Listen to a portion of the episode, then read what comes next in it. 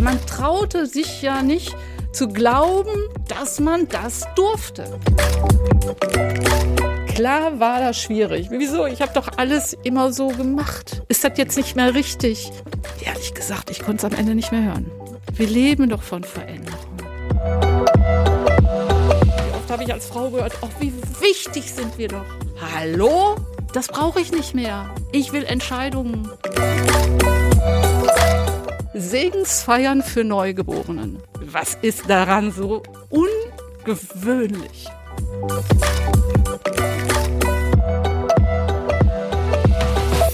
dass auch der Bischof sich heute mit Menschen anderer sexueller Orientierung als heterosexueller trifft und auch dazu steht und sich deshalb angreifen lassen muss in einem synodalen Prozess, finde ich, ist schon eine Entwicklung, wofür wir dankbar sein können. Aber das erkenne ich nicht nur an, das erwarte ich. Herzlich willkommen an der Wandelbar, dem Podcast vom Bistum Essen. Das Bistum verändert sich und hat sich äh, schon immer verändert. Welche Veränderungen haben wir hinter uns und welche stehen uns noch bevor und welche sind dringend nötig? Darüber wollen wir ähm, mit verschiedenen Menschen aus dem Bistum äh, ins Gespräch kommen. Wir, das sind Nadine Pilz. Und Rolf Krüger. Genau. Und heute haben wir Mechthild Jansen an der Wandelbar. Herzlich willkommen. Danke. ähm, vielleicht können Sie mal ganz kurz in ein paar Sätzen äh, sich vorstellen, sagen, wer Sie sind, was Sie hier im Bistum so gemacht haben und was Sie vielleicht auch heute ausmacht. Also, ich bin Mechthild Jansen, bin seit zwölf Tagen Rentnerin. bin nach über Kann man 30 herzlichen Glückwunsch sagen, ja, danke.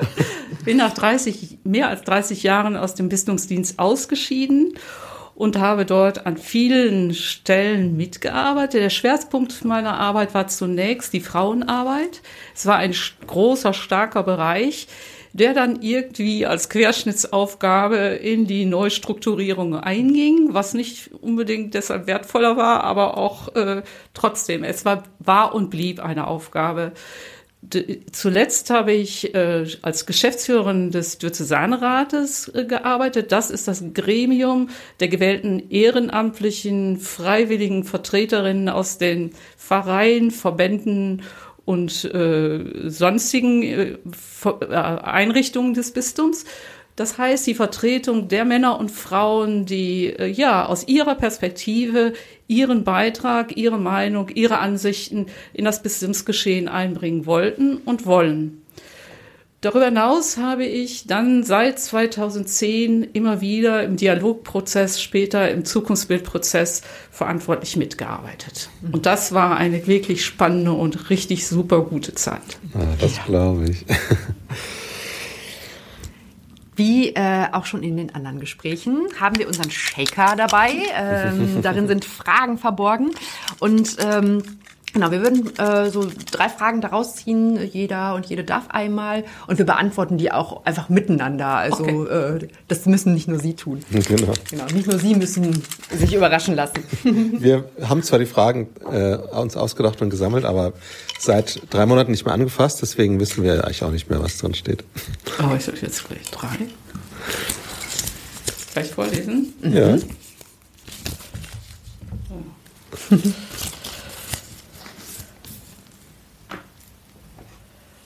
Was würdest du fragen, wenn du wüsstest, dass die Antwort Ja wäre?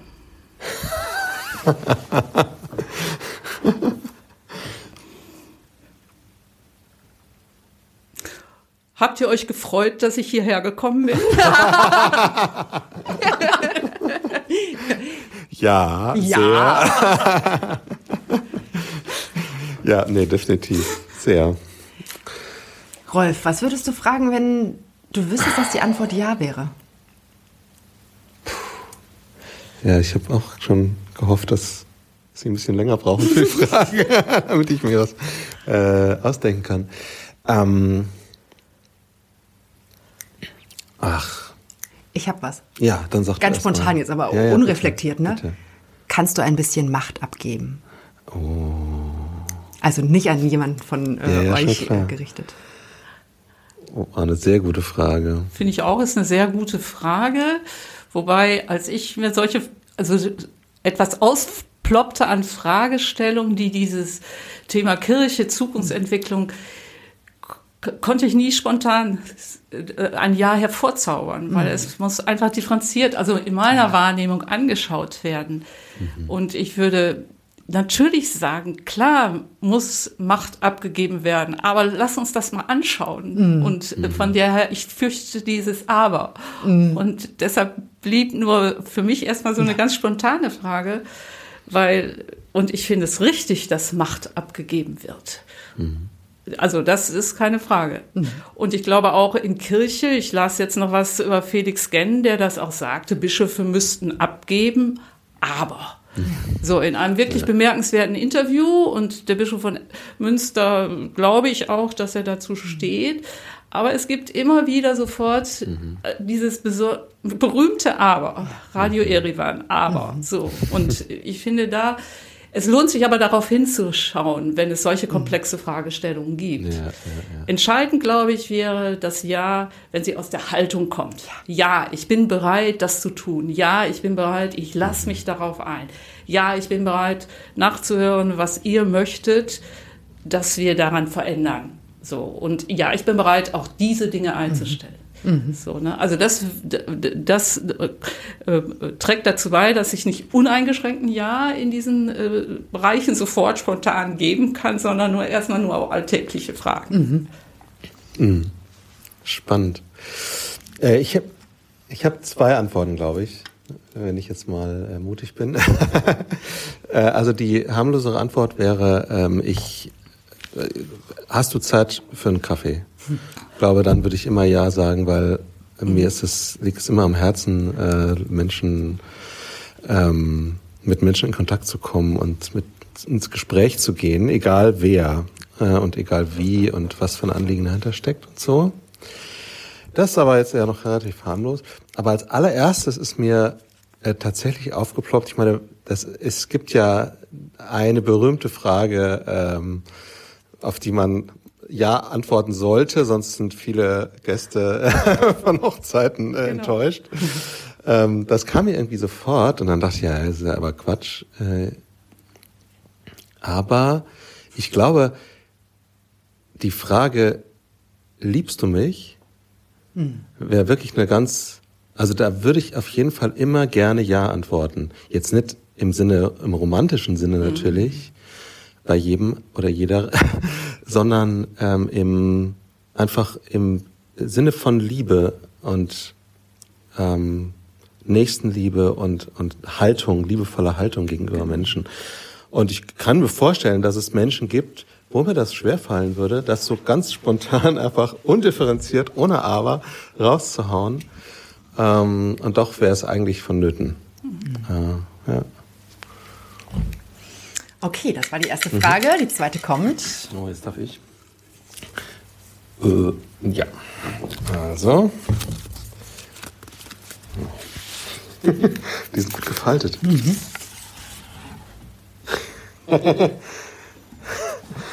Mit welchem Essen kann man dich schwach machen? Bezieht sich das auf die Nahrung oder auf die Stadt? Ach so. Es er bezieht sich auf Nahrung. Na. Nahrungsaufnahme. Ähm. Oh, mit allem, was mit Liebe äh, gekocht ist. Aber ich glaube, also äh, ganz besonders tatsächlich äh, sowas wie äh, Lasagne oder Nudeln oder so. Das ist so simpel, aber ich äh, esse das unheimlich gerne. Ähm, also ich bin so Teilzeit-Vegetarier, nenne ich das immer. Äh, Hobby-Vegetarier. Also am liebsten auch ähm, grün, also ohne, also ohne Fleisch. Aber manchmal werde ich schwach. Dann ist mit Fleisch mit drin. Ich muss sagen, ich bin total schnell zufriedenzustellen, was Essen angeht. Und ich mag einfach unglaublich gerne so Eintöpfe und so. Und in diesem Jahr haben wir am zweiten Weihnachtstag uns entschieden, in der Familie, boah, jetzt noch mal ein Braten oder irgendwie sowas super deftiges so, ne, und oder sowas schweres. Da haben wir einfach Grünkohl gemacht und ich muss sagen, das hat wirklich mein Herz zum Schlagen gebracht. Ne? Das konnte man super vorbereiten. Wir hatten gar keinen Stress und alle waren total happy. Keiner hat gesagt, das esse ich nicht.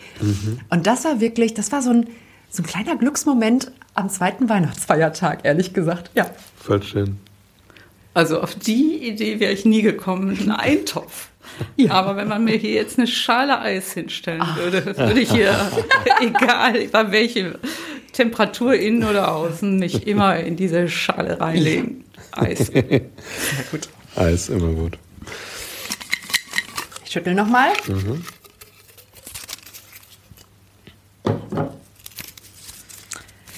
die dritte Frage ist, oh, worüber hast du vor kurzem deine Meinung geändert? Heidenei. Also, äh, fällt mir jetzt gerade ganz spontan ein. Ich habe, ähm, ach, das ist irgendwie ja so ein leidiges Thema, dieses ganze Corona und Impfen und so. Und ähm, ich war da, muss ich sagen, also ähm, ich habe mich impfen lassen, auch bereitwillig und ähm, äh, muss sagen, dass ich am Anfang mal noch versucht habe ähm, zu verstehen, also mich einzufühlen, warum Menschen das nicht tun oder da so skeptisch sind oder oh, ähm, also ne, dass ich irgendwie dachte, sie haben auch ihre Gründe und Ängste und Sorgen und so. Und ich bin mittlerweile, also das hat vielleicht nicht wirklich was mit Meinung zu tun, aber naja, ich habe meine Haltung dazu so verändert, weil ich merke, ich bin jetzt an einem Punkt, wo ich das nicht mehr nachvollziehen kann und ähm, wo ich auch merke, ja, meine Haltung verändert sich. Also ich, ich mag mich auch nicht mehr einfühlen. Also äh, und ähm, es gibt Menschen, die haben mit Sicherheit berechtigte Sorge aus gesundheitlichen Gründen. Äh, ne? Ich merke aber, dass, dass ich dass das ein Thema ist, da, äh, ja, da habe ich mich gewandelt oder da hat sich meine Haltung gewandelt, so im Laufe des Jahres. Spontan kommt mir dieser Gedanke auch. Und der ist ein bisschen auch gepflegt äh, dadurch, meine Schwester ist Krankenschwester mhm. am Bodensee, also Baden-Württemberg, wo zum Teil die Inzidenzen viel höher sind. Und meine Schwester gehört zu den Menschen, die alles nur easy, alles ist easy, alles ist easy, dass sie uns so irgendwie zum Wahnsinn getrieben hat in dieser Geschichte. Und aber eines Tages kommt, telefoniere ich mit ihr und ich dachte, hat sie ein zu viel getrunken? Hat sie was genommen? Wieso ist sie so aufgebracht? Sie kommt nach einem 10 Stunden OP-Tag aus dem Krankenhaus und vor ihr stehen die Impfgegner. Und äh, die, also es sind jetzt nicht schräge Leute, es sind gut situierte zum Teil. Ne? Sagt sie mit selbstgestrickten Schals und grauen Locken und ich erzähle das extra so, weil sie versucht hat, mit denen ins Gespräch zu gehen. Und dann sagt sie, Lieschen, ich gefragt, hast du was erreicht? Nein. Nein, aber irgendwann reicht es, dieses Verständnis, weil ich glaube, dann muss man gucken, was ist das größere Gut. Und da finde ich Ja. einfach die Versorgung, also sowohl das äh, Wohl der Pflegenden, der Ärzte, aber auch genauso gut all der Menschen, die um uns herum sind. Ne? Und wie viele haben noch gar keinen Zugang oder weil sie eben nicht genug informiert worden sind und so. Und trotzdem stehen da Leute und verkünden da falsche Wahrheiten. Da würde ich also genauso zustimmen. Das war spontan jetzt in dieser Zeit. Ja, kann ich mich auch super anschließen. Ging mir auch so. Das ist ganz interessant. Ähm, ansonsten habe ich jetzt gerade so fieberhaft nachgedacht. Aber ich, mir fällt tatsächlich gar kein ganz großes Beispiel ein im Moment. Also es liegt aber nicht daran, dass ich nie meine Meinung ändere, sondern eher, weil ich ähm, zwar gerne einen Standpunkt habe, aber den nie als endgültig definiere. Äh, und deswegen ständig äh, ich meine Meinung anpasse, aber ganz selten so heute sehe ich das schwarz und morgen weiß oder so, ne? sondern das sind immer die, die Graustufen, die sich dann ändern oder, oder die, die Richtung leicht und irgendwann guckt man vielleicht tatsächlich ganz anders auf ein Thema, aber eben nicht von heute auf morgen. Also bei mir ist es zumindest so. Aber das liegt sicherlich auch daran, eben, dass ich ähm, sehr, sehr gerne auch dazulerne und, äh, und mi- mich auch berichtigen lasse, beziehungsweise mir was Neues ähm, aneigne. Natürlich ist es immer äh, schön, wenn man irgendwie bestätigt wird in dem, was man so sagt und in dem, was man so denkt. Aber ich merke, die eigentlich ist es noch viel befriedigender, wenn man merkt, okay, ich habe das jetzt so gesehen, jetzt kann ich höre ich das Argument, das ist irgendwie überzeugend und jetzt kann ich was Neues, also kann ich es neu äh, bewerten und neu entdecken. Das gibt mir immer unheimlich viel und das mag ich voll. Deswegen fällt mir, glaube ich, kein, kein so Riesenthema ein gerade. Aber es kann ja gut sein, dass man seine Meinung ändert und trotzdem im differenzierten Denken bleibt. Also ich würde ja, jetzt deshalb Fall, nicht jeden, nicht abwerten, den ja. ich vielleicht äh, also jetzt sage, okay, da habe ich kein Verständnis mehr für. Aber ich würde trotzdem vielleicht jetzt auch bezogen auf andere Themen, und das gilt gerade für und den ganzen Bereich der Kir Kirche, Kirchenpolitik, was wir demnächst noch ansprechen werden. Ne? Also ich äh, vermeide Schwarz-Weiß, aber wenn ich dann mich ändern muss, muss ich das auch wieder differenziert angehen. Und ob es mir leichter fällt oder schwieriger wird, das weiß ich nicht. Aber ich, also da wäre ich auch auf der Spur, mhm. differenzierter hinzugucken. Ich sag bewusst dieses Thema. Was habe ich? Weihnachten ist immer das Thema, wenn Familie sich über Kirche die Köpfe zerbricht. Mhm. Und irgendwie habe ich keinen Bock darauf gehabt, weil man ja immer als Kirche auch angegriffen wird wenn man, ne, und wir sind alle schwer katholisch sozialisiert mit größeren und weiteren Nähen und trotzdem will ich, ähm, natürlich habe ich da diese Ärgerlichkeiten, diese Empfindlichkeiten und versuche trotzdem nochmal eine Schneise zu schlagen, schau doch mal hin, denk nicht nur schwarz-weiß. Auch wenn ich jetzt nicht hinterm Berg zurückhalten würde in manchen Urteilen, sage ich mal. Ne? Aber es ist äh, gerade da, wo einem was wichtig ist oder wo man äh, auch äh, meint, das könnte auch für den anderen wichtig sein. Also ist das schon ein Kampf, mhm. glaube ich. Äh, also und äh, da auch, sagen wir mal, gehalten zu bleiben, auch zu sagen, okay, du hast deine, das Recht auf deine Meinung, aber ich glaube, das ist schon ein Ringen und ich, das denke ich, das muss natürlich nochmal neu gelernt werden, weil eigentlich, es ist ja eine Meinungsmache, die geht darauf hin, erlebe ich zumindest zum Beispiel auch bei, bei jetzt im Zuge der Impfpflicht, entweder bist du dafür oder bist dagegen. Mhm. So, ne? Und entweder du verhaust den Papst, ich sage das jetzt mal sehr ungeschützt, oder du hältst ihm, naja, jetzt mal das Buch, mhm. sage ich mal. Ne? So. Aber da muss man ja auch gucken, wie man äh, eine Position entwickelt, ohne vor sich selber, also ohne sich selbst zu verlieren. Und auf der anderen Seite, es gibt ja berechtigte Dinge, wo man neu gucken muss. Mhm.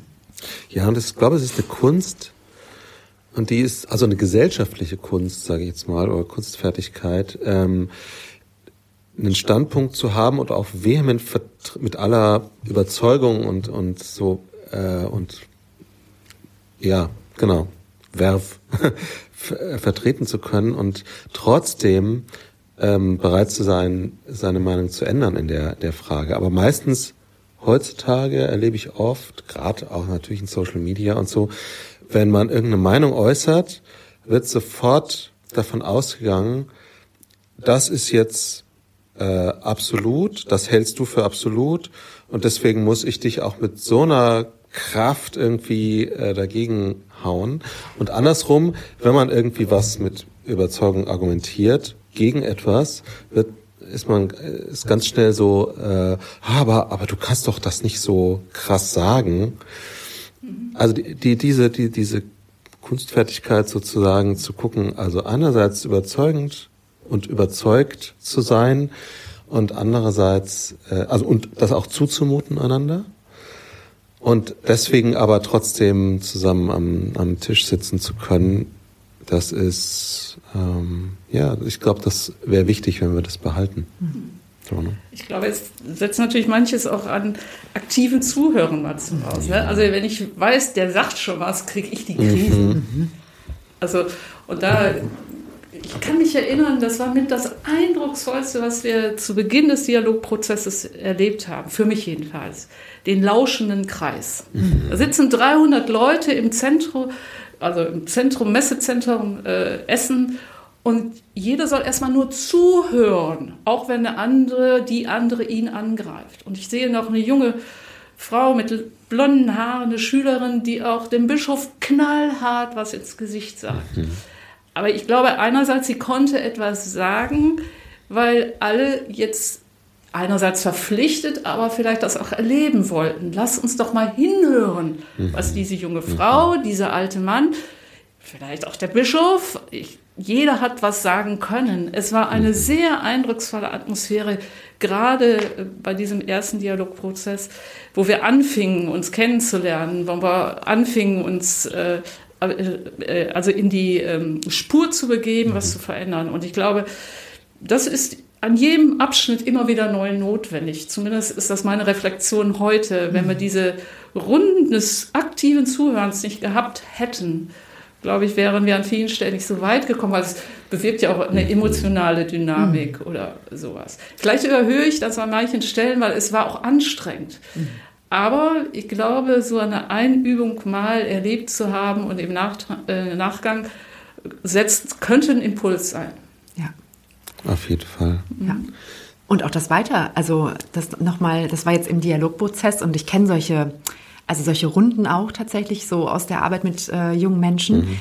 Ähm, und ich finde, das ist wirklich, das macht ja wirklich was. Ich kann das gerade sehr gut nachempfinden. Ja. Und ähm, er, versuche mich immer wieder daran zu erinnern, auch im privaten wie im beruflichen, das auch mitzunehmen. Also mhm. das für mich mitzunehmen. Hör jetzt einfach erstmal zu.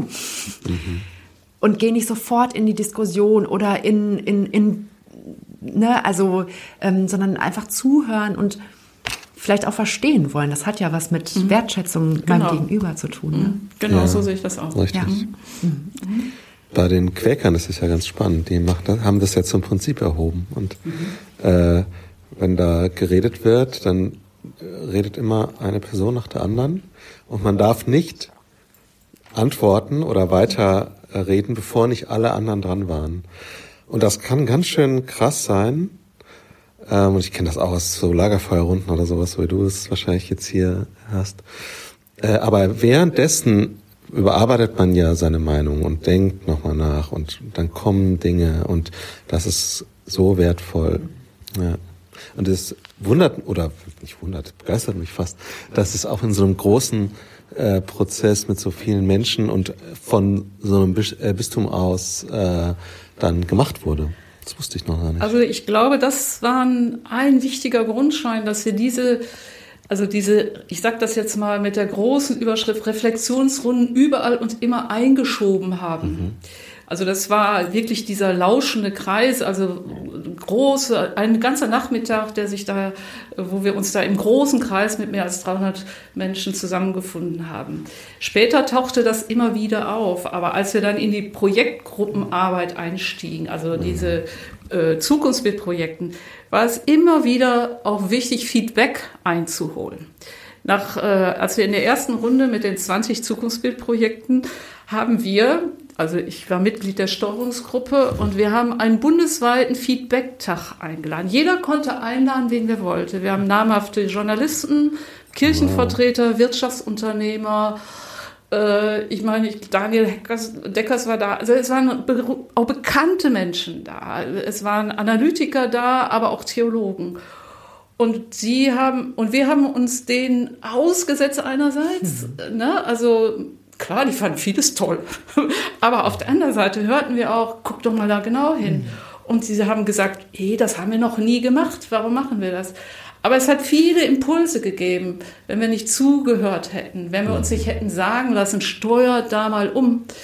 Ich, sehr früh kam da der Gedanke, wir müssen die Hauptamtliche mit ins Boot holen, was ja dann später zu einem weiteren Prozess geworden ist.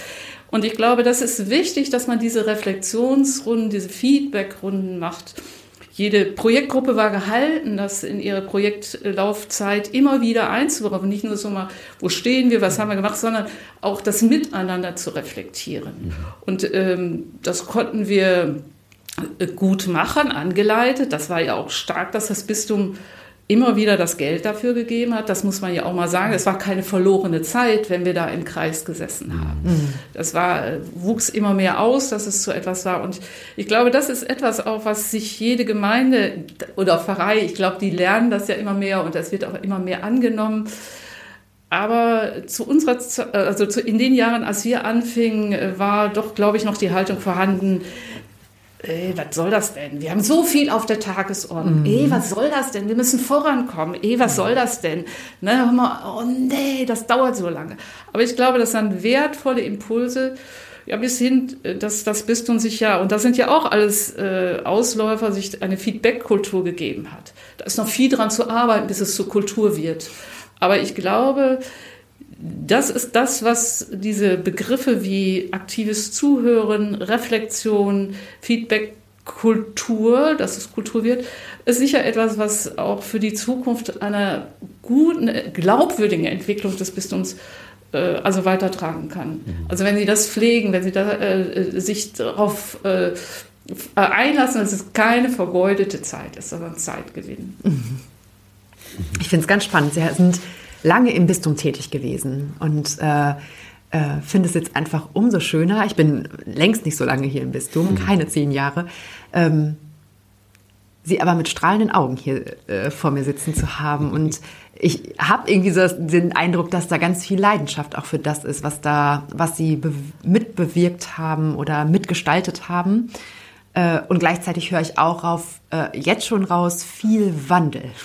Ja, das ist auch so. Und gerade die letzten Jahre, die waren unendlich anstrengend, mhm. haben viel, viel von uns allen verlangt und auch die äh, Gesprächspartner, die Sie ja jetzt noch im Podcast haben, können darüber sicher verrichten, was wir neben der Regelarbeit, aber nicht nur wir, sondern wir haben ja immer wieder auch Kolleginnen und Kollegen aus den Vereinen, aus den Bildungshäusern und so weiter immer wieder neue Personalaufstellungen gemacht und sie mussten neben ihren Regelaufgaben das tun. Und nicht zuletzt die vielen Ehrenamtlichen, die das getan haben. Und äh, ich glaube, alleine aus dem Respekt vor diesen man, konnte man sich gar nicht zurückziehen. Also zumindest war das auch meine Haltung. Und, ähm, ne, und da ist es nicht die Tatsache, dass man, ähm, äh, sag ich mal, oft standen wir davor und wussten nicht, was soll das denn jetzt werden. Aber es gab diese, diese Stimmung schon auch, wir machen es, wir machen es. Und ich muss sagen, ich habe immer mich gewundert, wann gibt es die Grätsche dazwischen? ich sage das mal so. Ne? Also wir haben ja auch sehr, wenn es richtig dicke kam und wir wussten nicht nach hinten und vorne, aber es gab keine Grätsche. Das muss man so sagen. Es, die, alle Verantwortlichen und die, bis nach oben, bis zum Bischof waren dabei, auch wenn sie das nicht immer explizit geäußert haben. Mhm. Aber ich glaube, das, das war ein wachsendes Miteinander. Das haben wir nicht im, nach dem zweiten Bistumsforum, äh, was dann in Gladbeck war. Übrigens am 28. Januar 2012 war das erste. Mhm. Und jetzt später im Januar, dann später in Gladbeck da gab es auch Situationen, wo es so brannte, wo man dachte, ey, geht das weiter? Die ziehen uns hier runter. Aber diese Stimmung, wir wollen was, weil es sich noch lohnt. Und jetzt kommt, weil wir auch ausgebrochen sind aus dem normalen Denken. Mhm. Und äh, das finde ich wirklich richtig gut, dass man da Dinge getan hat, die, und das würde ich heute auch sagen, mhm. niemals zu sagen, gibt es nicht. Also das, ne, das haben wir schon immer gemacht. Dieser Satz ist ja tödlich. Mhm. Äh, also bleiben wir dabei. Macht nichts, geht nicht, klappt nicht. Also mhm. wir machen es einfach. Und ich glaube, da war zumindest in den, bei den Projektleitungen, in unseren Steuerungsgruppen, aber später auch in denen, die vor Ort, das ist ja über einen Zeitraum von mehr als zwölf Jahren da gewesen. Das hört sich ziemlich unsortiert an, ist aber mhm. an den Punkten, es war eine Leidenschaft da, es war aber auch äh, an vielen Stellen erstmal eine Zögerlichkeit da. Mhm. Weil man traute sich ja nicht zu glauben, dass man das durfte. Mhm. Dann gab es dieses vielberühmte äh, Wort, wir experimentieren. Heißt, jedes Projekt durfte auch scheitern. Mhm. Hey, wo hat man das in der Kirche gehört, dass wir scheitern dürfen? Also, heiter scheitern, habe ich mal gelernt. Ja. ja, das war schon. Äh, und es gab Projekte, wo wir gesagt haben, das geht nicht weiter. Oder wir müssen umsteuern. Oder ich glaube, das überfordert die Leute. Mhm. Das war natürlich das Schwierigste, das noch, äh, auch in, über die Vereine mit zu, in die Verbindung bringen. Aber ich glaube, diese Ungläubigkeit zu glauben, wir dürfen was probieren, ohne zu wissen, dass es am Ende Regel wird, war schon was Großartiges. Ja. Und da kann man doch einfach nicht zurückhalten. Und ich finde, ich habe das in keinem anderen Bistum erlebt. Ich weiß nicht, wie die Kollegen es beschreiben, aber wir hatten ja alle unsere Bundestreffen. Und erst haben sie uns ja geglaubt, nach der ersten Umstrukturierung, das Bistum Essen gibt es nicht mehr. Ich habe das oft beim Katholikentag in Saarbrücken, gucken wir mal an, ob ihr nächstes Mal noch bei seid. Später haben die gefragt, wie geht das bei euch? Und das ist keine Verherrlichung, das ist harte Arbeit, die jetzt noch andauert. Das ist noch nicht fertig, aber ich glaube, man braucht dieses ähm, Gefühl, ich kann was tun, ich darf was tun und es ist wertvoll, was ich tue, auch wenn es nicht gleich einen Erfolg bringt. Mhm. An welche Dinge denken Sie da konkret? Was, wo ist ausgebrochen worden aus den bisherigen Mustern? Also das erste Muster war, glaube ich, wo ich ja zu Beginn schon sagte, dass der Diözesanrat äh, sich hat inspirieren lassen von einem Stefane Hessel. Er hat 2010, als der Dialogprozess zumindest seitens der Bischofskonferenz ausgerufen war, zeitgleich, ich habe das nochmal nachgelesen, ein kleines Heftchen rausgebracht. Empört euch. Stefanie Hessel hatte das KZ Buchenwald überlebt, das Arbeitslager Dora und hat als äh, Politologe, Philosoph und hat dann 2010 so ein kleines Häppchen herausgebracht. Empört euch, sagt, was nicht mehr geht. Hört auf, euch zu verstecken, sondern bringt nach vorne, was nicht mehr geht.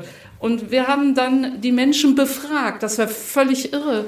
Haben befragt, äh, was brennt euch unter Nägel? Was empört euch? Was macht das? Das war das Erste. Dann gab, gab es diese, und ich glaube, diese Haltung ist heute noch da, auch wenn es noch schwieriger ist. Auch Steph, äh, Hessel redet davon, dass es Ohnmächtigkeiten gibt. Aber ich glaube, wir haben Power genug mit richtigen Leuten, was Gutes zu tun und die gibt es heute auch noch. Das Zweite, wenn ich an einzelne Projekte denke, nicht zuletzt an unsere Segensfeiern für Neugeborenen. Was ist daran so ungewöhnlich? Aber es brach aus eine Riesendebatte, dass selbst der Generalvikar Pfeffer sich rechtfertigen musste, äh, theologisch so nach dem Motto, wollte denn jetzt die Taufe abschaffen? Wir haben nie etwas gegen diese Taufe gesagt.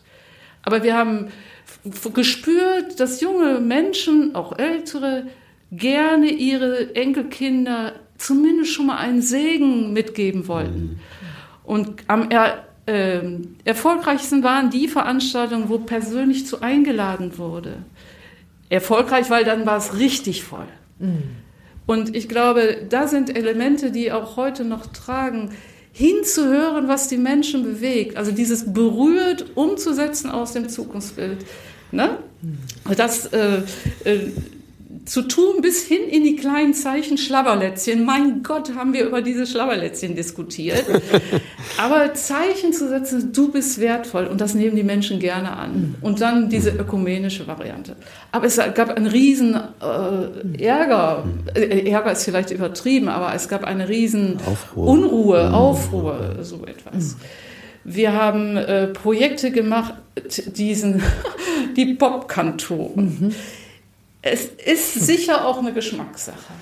Aber sich darauf einzulassen, nochmal was dagegen zu setzen, mit, auch mit Geld, und zu sehen, dass diese Workshops sich folgen. Natürlich waren die Kantoren erstmal betroffen. Ich sage das sehr schwach. Natürlich waren die, die das neue geistliche Lied gut sagten, ja, wir haben wir doch schon immer gemacht. Wir sind doch, was ist da anders? Es muss nicht jedermann stur sein, aber es war die Spur für einige und viele. Und wenn in Altena der Kessel brummt, weil die Gruppe dort aufgetreten ist, dann war das erstmal eine gute Erfahrung, dass im kirchlichen Raum meine Musik auch einen Platz finden kann. Also der Rhythmus meiner Musik oder sowas. Und ich glaube, das ist es, da einfach mal nicht von auszugehen, was wir immer schon wussten. Im äh, Jetzt rede ich zu viel, ne? Nein. Ich habe noch eine Idee, weil Überhaupt die, nicht. weil die selber mich auch gesprengt hast irgendwie. Paradigmenwechsel ist ein mhm. wichtiges Wort. Wenn aktives Zuhören wichtig ist, wenn es ist Empörung wichtig ist, wenn Hinhören wichtig ist, um nahe und berührt zu werden oder berühren zu können, dann ist ein Paradigmenwechsel. Ich, wir haben verschiedene Methoden eingeführt während unserer Arbeit. Experten-Hearings.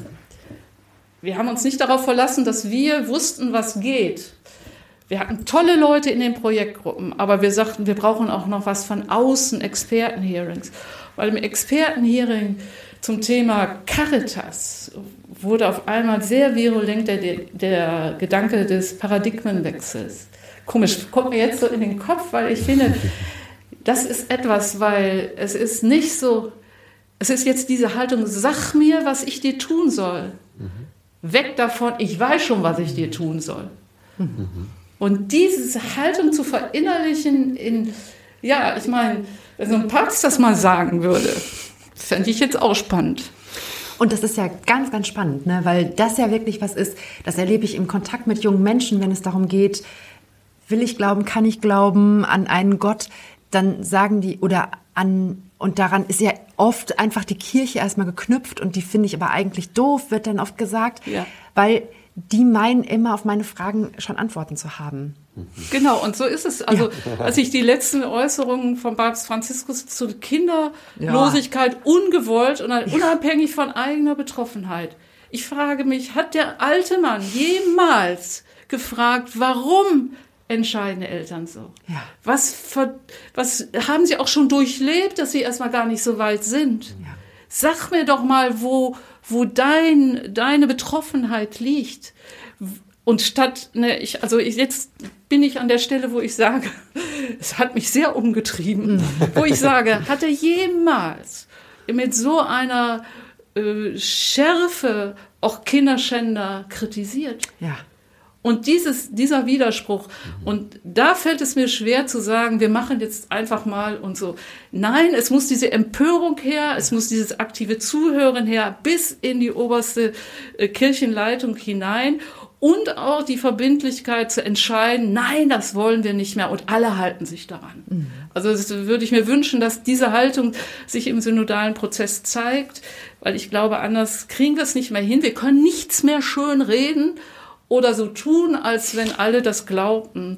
Wer in Afrika gewesen ist, weiß, äh, dass diese Problematik von ungewollt Kinderlosigkeit auch da ein Thema ist und auch zu sozialen Herausforderungen mhm. wird, weil man dann keine Kinder hat, die einen ernähren können. Aber das suchen die sich doch nicht aus, verdammt nochmal. Mhm. Oh. Mhm. Ja, alles gut. Das darf man mal ruhig so sagen, vielleicht. Ja. ja. ja. Wir sind ja in der Bar. Genau. Und das finde ich, also ich glaube, dass ähm, so die zwei Gespräche, die wir schon geführt haben, da habe ich das auch im Ohr von beiden Gesprächspartnern. Ähm, und das ist auch was, was mir immer wieder begegnet, nicht nur mit jungen Menschen, sondern auch mit Menschen, äh, also aus meinem mhm. Kontext, nämlich ich will eine glaub, ich will glaubwürdige Gesprächspartner in, ja. aus der Kirche auch haben, die authentisch sind. Und das, genau das gehört dazu, finde ich, ne? Und auch zu sagen, das ist, das ist ja nicht die Kirche. Also ich meine, wir drei sitzen hier ja auch als, als äh, Christinnen und Christen und, ähm, und gleichzeitig sage ich, das ist überhaupt nichts, wo ich sagen würde, das, das hat doch nichts mit Kirche sein zu tun. Also wozu ich mich entscheide oder ob es überhaupt eine Entscheidung ist oder so. Und wie, wie, also welcher Wert steht denn da jetzt gerade höher, dass, dass sich ein Paar entscheidet, keine Kinder zu bekommen oder äh, die Nächstenliebe und der Blick auf die Menschen so? Genau, weil ich glaube, es diese Komplexität verlangt, hinzuhören. Das kriegt man nicht mehr hin mit einem klaren Wort und das geht nicht mehr. Mhm. Und ich, da würde ich sagen, haben wir sicher auch miteinander gerade im Bistum Essen viel geredet. Das ist jetzt eine kleine Verherrlichungsrede, weil die haben uns aber alle immer also bis dass sie das fast nicht mehr hören konnte, weil wir gelobt wurden, zumindest in den Bundeskonferenzen. Mhm. Aber ich glaube, dass auch in unserer Bistumsleitung äh, zunehmend diese Haltung gewachsen ist. Auch wenn sie natürlich, je höher die mhm. Position, äh, diplomatischer nochmal sich austarieren müssen. Mhm. Aber ich denke, das äh, durfte ich auch so feststellen. Also äh, was wir eingefordert haben, ist nicht immer sofort gekommen, aber mit der Zeit ist da viel gewachsen. Ich sage eben auch an Verständnis, an äh, Rücksichtnahme oder sich einfühlen. Also die Frage der Diversität, der unterschiedlichen ähm, äh, Lebensformen und Lebensweisen, sexueller Orientierung latent wurde. 2000 habe ich als KfD-Frau äh, verantwortlich für den Diözesanverband mit den gewählten Vertreterinnen, haben wir ein Leitbild äh, verabschiedet, in dem die Anerkennung aller äh, Lebensformen, also die Gleichwertigkeit aller Lebensformen äh, zum Ausdruck gebracht wurde in einem Leitbild und dann natürlich auch den Zugang zu allen Ämtern und Aufgaben, wie das für Frauen. Es brach eine riesen Diskussion laufen. Die KfD musste, das war das Bitterste für mich, ja. dies zurücknehmen. Oh Unter dem Druck vom VDD hätte der Was KfD, der Verein der deutschen Diözesen, mhm. hätten wir kein Geld mehr gekriegt, also der wow. Bundesverband. Hier im Bistum Essen hatten wir damals Bischof Lute, der uns, glaube ich, als einer der wenigen Bischöfe überhaupt, oder ich glaube, er war der Einzige, alle Delegierten eingeladen hat, um mal zu überlegen, warum haben wir eigentlich so entschieden? Wir haben nie gegen die Ehe geredet, aber alle unterstellten uns, wenn wir jetzt alles gleichwertig machten. So, das war damals. Mhm. Bischof Lute hat sich sicher im Konzert der anderen Bischöfe damals noch nicht durchsetzen können, mhm. gegen, dass die scharfe Haltung gegen die KfD mhm. damals aufgehoben ist. Das Thema wurde ja immer virulenter und am Ende und das ist auch in unseren Zugriffsprozess eingegangen, dass auch der Bischof sich heute mit Menschen anderer sexueller Orientierung als heterosexueller trifft. Das tut äh, unabhängig, welche bitteren Erfahrungen er da selber auch wahrscheinlich gemacht hat äh, durch seine Interviewgeschichte. Mhm.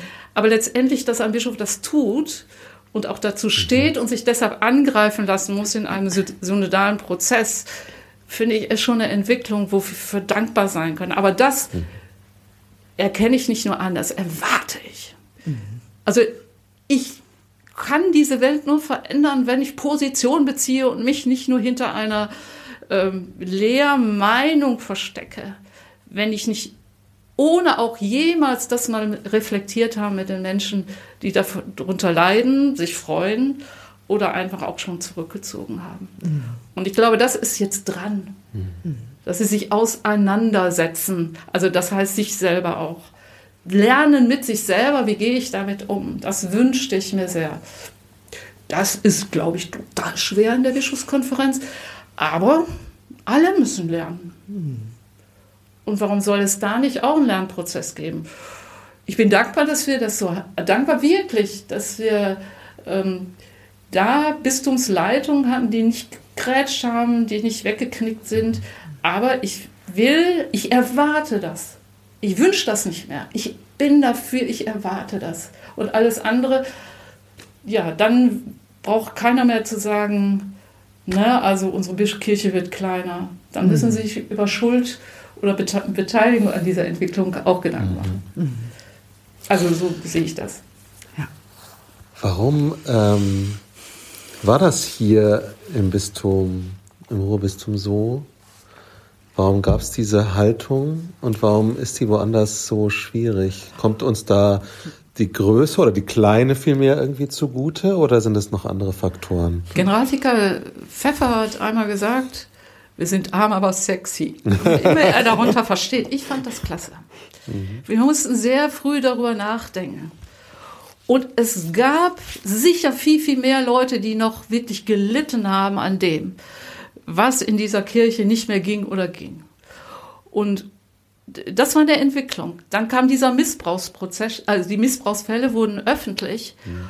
Und sehr früh war hier auch schon die Haltung, da müssen wir was gegen tun. Und sehr früh auch die Erkenntnis, das hat nicht nur was zu tun mit der Aufarbeitung der Fälle, sondern mit der Neuformierung oder sagen wir mal eine Veränderung überhaupt in der Kirche, in den Grundfesten, in den Haltungen, in den Strukturen in. Also dann muss es Beteiligungen geben. Und das habe ich ja vorher schon mal erzählt, dass diese Foren, diese riesen Foren darauf ausgelegt waren, immer wieder zu zirkeln. Manchen hat, die hatten das so satt. Immer wieder neue Kreise und neue. Und wir, ich weiß nicht, wie viele Stühle gestellt wurden. Und auch das hat unsere Bistumsleitung mitgelernt. Mhm. Irgendwann hieß es mal, äh, bricht doch kein Zacken außer Krone, wenn Sie auch was sagen. Klar, dann wurden Texte auch präsentiert. Aber ich glaube, das zeichnet uns aus, dass die Leute dran geblieben sind, mhm. dass sie mitgemacht haben, dass sie irgendwann geglaubt haben, wir können machen, wir dürfen machen. Es gab 40 Projektideen, die wir hier in St. Alfred hatten. Daraus haben wir erstmal 20 ausgewählt, was ja nicht ausschließt. Manches hat auch ein Eigenleben dann in den Vereinen mhm. geführt. Mhm. Wobei das war, ist auch eine Entwicklung gewesen, weil die gesagt haben, ach komm, dann lass sie dann oben mal. Also das muss man auch sehen. Ne? Also das, äh, in dieser Zeit ist es immer mehr verwachsen, dieses Miteinander von Bistumsebene, wir hier oben, mhm. sage ich mal. Da gab es ja schreckliche Distanzen, die wir überbringen mussten. Ich kann mich erinnern, dass manche unsere Plakate gar nicht haben wollten. Mhm. Ja, was soll er macht euren Ne? Mhm. Ja, da oben. Ja, aber mhm. es sind ja auch Widerstände. Und ich glaube, das hat man ja auch gelernt, in diesem Prozess Widerstände mal anzuleben. Ja. Also gerade die Projektmethode hat viel dazu beigetragen, dass wir eine hilfreiche Methode hatten, auch ähm, die anzugucken, was sind denn eigentlich nicht nur unsere Stärken, unsere Ressourcen, mhm. sondern auch, was sind unsere Widerstände. Und das dann in einen versucht, in eine breite Welle zu geben. Ja, da waren tolle Leute dabei, aber ich glaube auch eine klare, wirklich äh, überzeugte äh, Leitung, die sich aber immer reflektiert hat, Feedback eingeholt hat. Und wahrscheinlich dieses Potenzial von Menschen, die irgendwann gesagt haben, wir möchten es machen. Mhm. Klar war das schwierig. Wieso? Ich habe doch alles immer so gemacht. Ist das jetzt mhm. nicht mehr richtig? Mhm ehrlich gesagt, ich konnte es am Ende nicht mehr hören. Mhm. Ich möchte das auch so sagen, weil ich dachte, wir leben doch von Veränderungen. Mhm. Und es äh, ändert, also es ändert sich sicher was, aber es ist doch auch immer ein Reichtum, wenn sich Neues was gibt. Mhm. Vielleicht war ich da einfach auch zu naiv, vielleicht zu, zu begeisterungsfähig, dass ich das übersehen habe, aber Manche taten sich schwerer, aber dann muss ich sagen, hatte ich vielleicht tatsächlich diese zehn Jahre in toller, in toller Leitung, also tolle Teams immer, das will ich sagen. Ne? Also hier nicht nur die Kollegen unterrum, aber auch was am Haus da war, dass wir da gut das miteinander ausstehen mhm. konnte, was nicht immer einfach war. Mhm. Und es ist ja, also das, was ich ähm, äh, von Ihnen so höre, ist, also okay, ich kann natürlich vorher schon Probleme wälzen, bevor ich anfange, aber ich kann ja auch einfach mal anfangen. Mhm. Und klar, Freiheit überfordert erstmal, ne? Also wenn mir gesagt wird, ja klar, ihr könnt ja ausprobieren, dann ist das vielleicht auch erstmal, darf ich das wirklich und äh, wie kann das denn gehen und wo, ne? Aber dann auch zu sagen, wir machen das jetzt, wir gehen mal den Schritt, das ist ja, also, ne? Ja, und das war, genau diese Überstiege waren nicht einfach. Und darum brauchte es diese Annäherung in den Foren. Also, dass man da auf Vertrauen zu sein. Das war nicht einfach, dass die, die, äh, Menschen aus den Vereinen dahin zu bekommen. Das war eine total anstrengende Sache, weil die auch gedacht haben, hör mal, was sollen wir denn da jetzt noch machen? Und sie hatten ja eh ihre eigenen Probleme. Was sollen wir denn da noch machen? Und wofür eigentlich? So. Und ich, und ich glaube, das ist auch er ist mit der Zeit gewachsen und ich glaube, es ist auch noch nicht überall gewachsen, aber ist, wenn wir diese Prozesse nicht gehabt hätten, glaube ich, dann würden wir heute im Bistum Essen nicht mehr mhm. Auch an verschiedenen Stellen, vielleicht nicht in der Menge, wie wir es hatten, aber lebendige Aufbrüche sehen. Mhm. Und wie gesagt, diese zehn äh, oder insgesamt hatten wir ja 30 Projekte. Daraus ist der hauptamtlichen Prozess äh, nochmal entstanden, Dialogprozess mit den Hauptamtlichen, die ich für absolut notwendig und wichtig halte wo auch etwas entstanden ist. Wir äh, arbeiten jetzt übergreifend, nicht nur Generationen, sondern fachübergreifend und, weiß ich nicht, der Theologe mit der Referentin mhm. oder also diese, die, diese äh, Ko äh, Kooperationen, die gewünscht waren von mhm. vornherein, mhm. Äh, ohne dem wäre das ja nicht denkbar. Einschließlich auch der kommunalen, der städtischen, wo immer man Projekte ansiedelte oder Prozesse begann. Mhm. Viel passiert. Und ja. das sind ja nur die letzten zehn Jahre. Zehn also Jahre. zehn, zwölf ja, Jahre würde ich sagen. Klar, jetzt hat Corona, ich finde, das ist bitter mhm. für die kirchliche Entwicklung.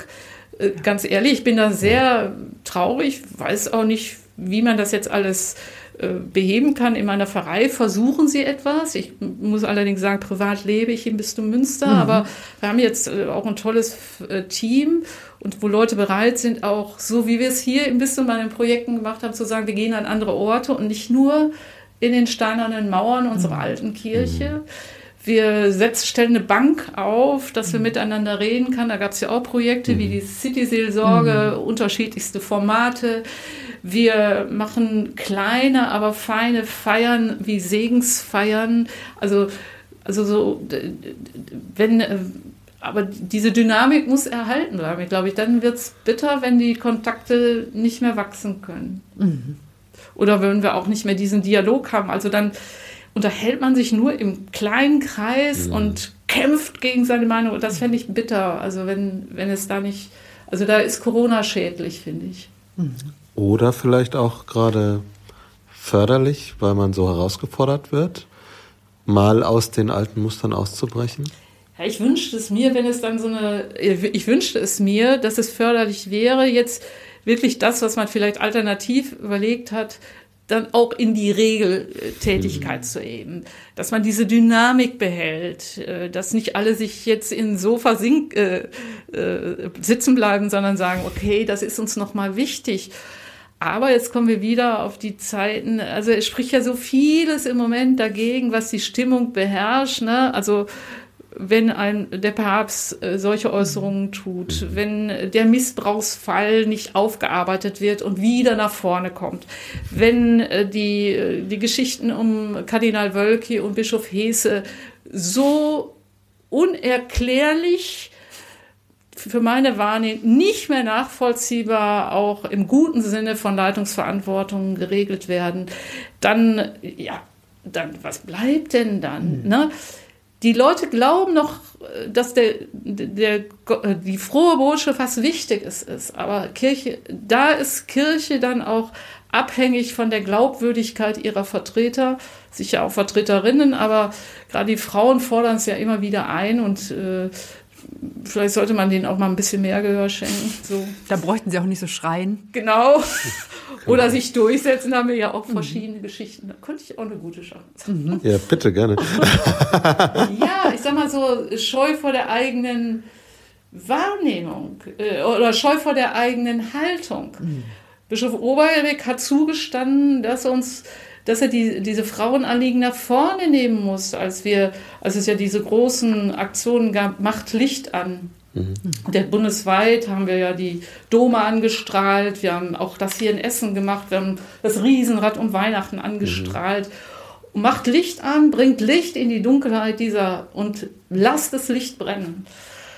Und als es dann in Lingen zu dieser äh, Bischofskonferenz kam, hat er sich vielleicht nicht mehr getraut, diese Offenheit zu zeigen. So, das hat er zugestanden. Ich finde, das ist ein hoher Wert, mhm. das zuzustehen. Aber das wünsche ich mir, aber dass daraus auch die Entschlossenheit folgt, noch mehr sich dafür einzusetzen. Mhm. So, weil ich glaube, nur das ist nötig. Gut, ich weiß nicht, was man verliert, wenn man offen ist äh, und seine Meinung ist. Es gilt immer, sich eine, man kann sich blutige Nasien holen, aber ich glaube, man verliert, das ist so mehr eine Erfahrung, ein klares Wort ist nicht immer das Schlechteste. Mhm. Und ich ja. glaube, da müssen äh, wirklich noch Dinge auch passieren, verbindlich. Vor vielen Jahren, als ich Vizepräsidentin der KfD gewesen bin, da mhm. hieß das noch Präsidentin. Mhm. Heute heißt das nur noch stellvertretende mhm. Bundesvorsitzende, hört sich ja irgendwie nicht mehr so nett an, aber. Präsidentin ist wichtig, ja. ich war Vizepräsidentin der KfD auf Bundesebene und wir hatten ein Gespräch mit dem Nuntius Mhm. Wie das immer so ist. Dann, ne, mhm. dann treffen die sich und dann kommt der Nuntius und jeder darf was sagen. Und irgendwie, es ging auch um das Thema Macht. Mhm. Und dann sagte der, ähm, und ich habe auch sehr damals darauf bestanden, dass äh, Beteiligung von Frauen, auch machtvolle Beteiligung, sinnvoll, erfolgreich und zukunftsweisend ist. Und dann sagt er, Sie wollen Macht. Ja klar, sage ich, will ich Macht. Ich will mit machen. Mhm. Ich assoziiere nicht damit gleich das Schlechte. Ich weiß nicht, ob es Ihnen so geht, sage ich. Ich will mitmachen. Und dieses Mitmachen hat ja was damit zu tun, dass mir das zugesagt ist. Dass mir das zugesagt ist, ne, bevollmächtigt durch Taufe und Firmung diese Dinge zu tun. Und das haben wir nicht nur über die Frauen immer verbreitet. Das war auch die Botschaft in diesem Prozess und der gilt ja heute noch für dieses Bistum. Mitmachen, gestalten, ne, voranbringen. Und natürlich braucht es Verantwortliche, aber das ist dann etwas, was Dienst ist und nicht Ehre oder mhm. Kronkorkenkrone oder was. Ja, ich, ich sage das mhm. extra, mhm. weil es geht doch um einen Dienst daran, dass jemand seinen Kopf dahin hält, um Menschen zu begeistern, mitzumachen.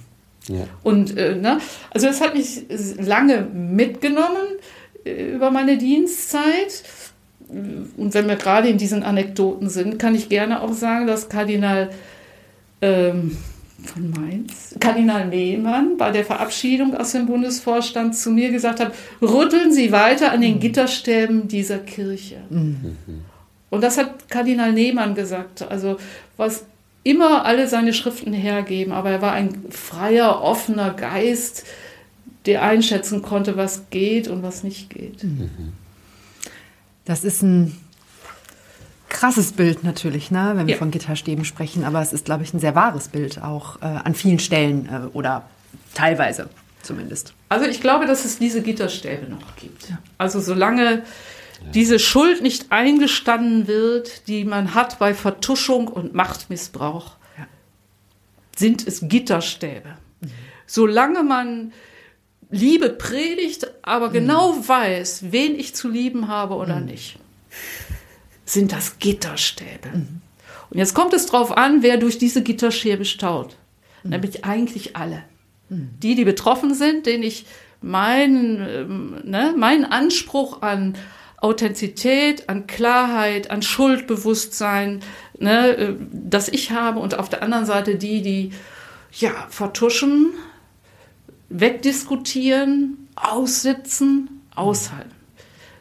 Ich sage bewusst nicht, dass es alle so angeht, aber der Eindruck ist ja leider da, weil es immer wieder hochploppt und nicht weg ist und keiner auf den Tisch haut. Ich bin gespannt, wie die Synodalen entscheiden. Also, ne, also ob die, die, die das wollen, und da gibt es ja eine große Menge, die das wollen, sie sich durchsetzen können. Ne, und ne, weil diese Gitterstäbe sind ja irgendwie noch für alle da.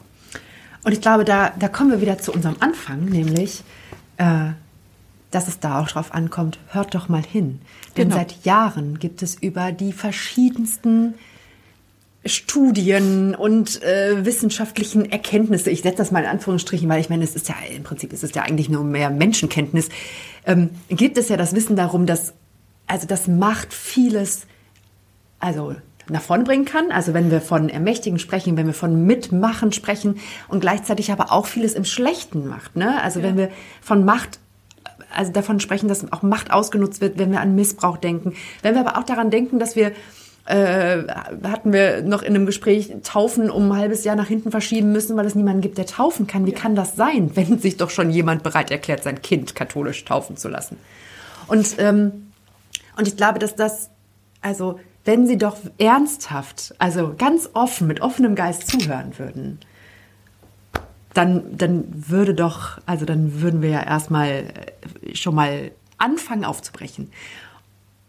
Was aber passiert, das ist zumindest meine, meine Wahrnehmung, ähm, dass sofort nach einer Antwort gekramt wird, ne? Ja, ich glaube das auch. Also ich glaube, dass diese, diese Grundhaltung, die wir hatten, oder die, die, die, die, ja, die ich sehr geschätzt habe.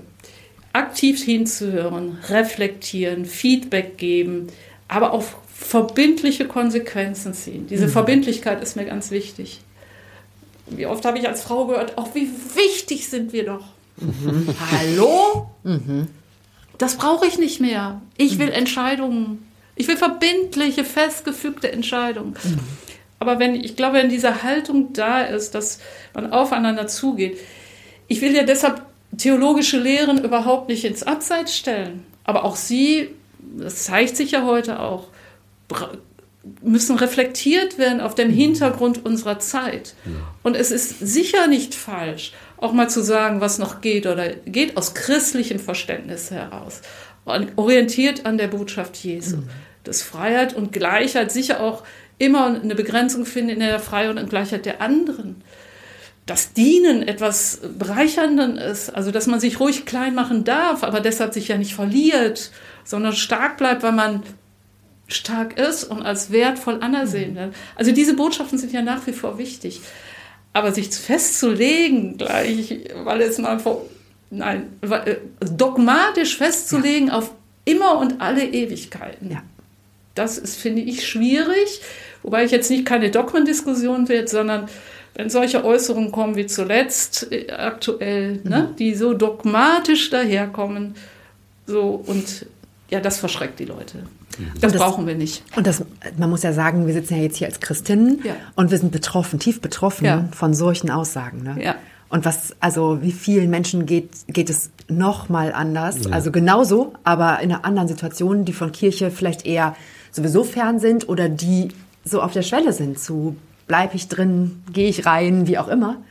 Und äh, also das, und das ist nicht mehr Lebenswelt. Ne? Das, das, das mag vielleicht irgendwann mal anders gewesen sein. Und trotzdem gab es ja auch, also ich meine, ich denke mal, eigentlich gibt es ja auch immer Paare, die, also in dem konkreten Beispiel, wo es auch einfach nicht funktioniert. Und was ist, was ist so falsch daran, den Menschen anzunehmen als das, was er ist und wie er lebt? Ja. Also ist das nicht eigentlich ja. die Botschaft? Ne? Ja. Ja, so sehe ich das. Du bist auch. mein geliebtes Kind. Genau. Und diese Dinge, also ich habe mich immer gegen eine theologische Soße gewährt. Mhm. Aber ich glaube, dass diese Botschaften, über die wir gerade geredet haben, was ganz Wichtiges sind, was ja auch eine Gelassenheit geben kann mhm. in dem Ganzen. Also das habe ich zumindest gelernt in diesen schwierigen Jahren. Das, ähm, und das kann ich mich daran erinnern auch, dass ich in einer Reflexionsrunde mit der Steuerungsgruppe um Michael Dörnemann, äh, Markus Etscheid und ich und da, David Aggert wo wir uns gefragt haben, und später auch im Diözesanrat übrigens, was ist denn da eigentlich der Wille Gottes an dem Ganzen? es war eine spannende Frage. Diskussion, die mich, wenn ich mich heute daran erinnere, ich würde sie gerne nochmal weiterführen. Ich würde sie gerne nochmal auf. Ne? Also wenn es das ist, dass wir hier Reich Gottes schaffen. Also ich bin keine Theologin, aber so aus dem Antrieb heraus, ich tue es ja weil ich diese Botschaft mitgekriegt habe. Aber was ist denn dann eigentlich der Wille? Ich finde, das wäre auch nochmal etwas, wo man sich damit auseinandersetzen muss, auch auf jeder Ebene und nicht gleich über eine theologische Lehrmeinung, mhm. die beschreibt mir, was weiß ich, mhm. äh, sondern aus der wirklichen Haltung heraus. Und das nachzuspüren auch, ja. und dann zu sagen, und wie entwickeln wir daraufhin unsere Konzepte. Mhm wir haben das angefangen, aber es brauchte mehr Zeit. Ja. Da kann noch viel, viel mehr passieren, glaube ich, ohne dass ich eine theologische Soße mhm. haben will. Mhm. Boah, viel Spannendes. Ich, ja, wir, könnten noch, äh, wir könnten noch zwei Stunden. vielen, vielen Dank für Ihre Zeit und Ihre Worte und den ganzen, die ganzen Einblicke. Das Dass Sie mir zugehört super haben. Super spannend. Ja, und so viel Leidenschaft. Ich finde, ja, das ist wirklich das, was ich hier gerade aus dem Gespräch genau. mitnehme. Also so viel Leidenschaft und also was sehr Menschliches. Ja, aber ich glaube, das ähm, war, gut, war gut möglich, weil diese zehn Jahre ich eben in diesen Teams immer wieder gehabt habe. Und die genannten, mhm. manche sind genannt, manche nicht. Ich schließe auch ausdrücklich unsere Bistumsleitung ein, auch wenn ich da immer wieder auch mit denen gerungen habe. Mhm. Aber ich glaube, dass es uns am Ende ein bisschen was in dieser Leidenschaft, in dieser guten Leidenschaft äh, verbunden hat. Ja. Ja. Ja. Und nicht zuletzt, wenn wir dann am Stand des Katholikentages äh, waren und alle immer gedacht haben, wow, das ist das Bistum Essen, dann war ich so stolz, weil wir waren immer die Besten. das ist doch ein tolles Schlusswort. Sehr gut. Vielen Dank, dass Sie sich die Zeit genommen haben für ja. das nette Gespräch und genau. für die Offenheit. Danke. Bis bald. Bis bald. Ja.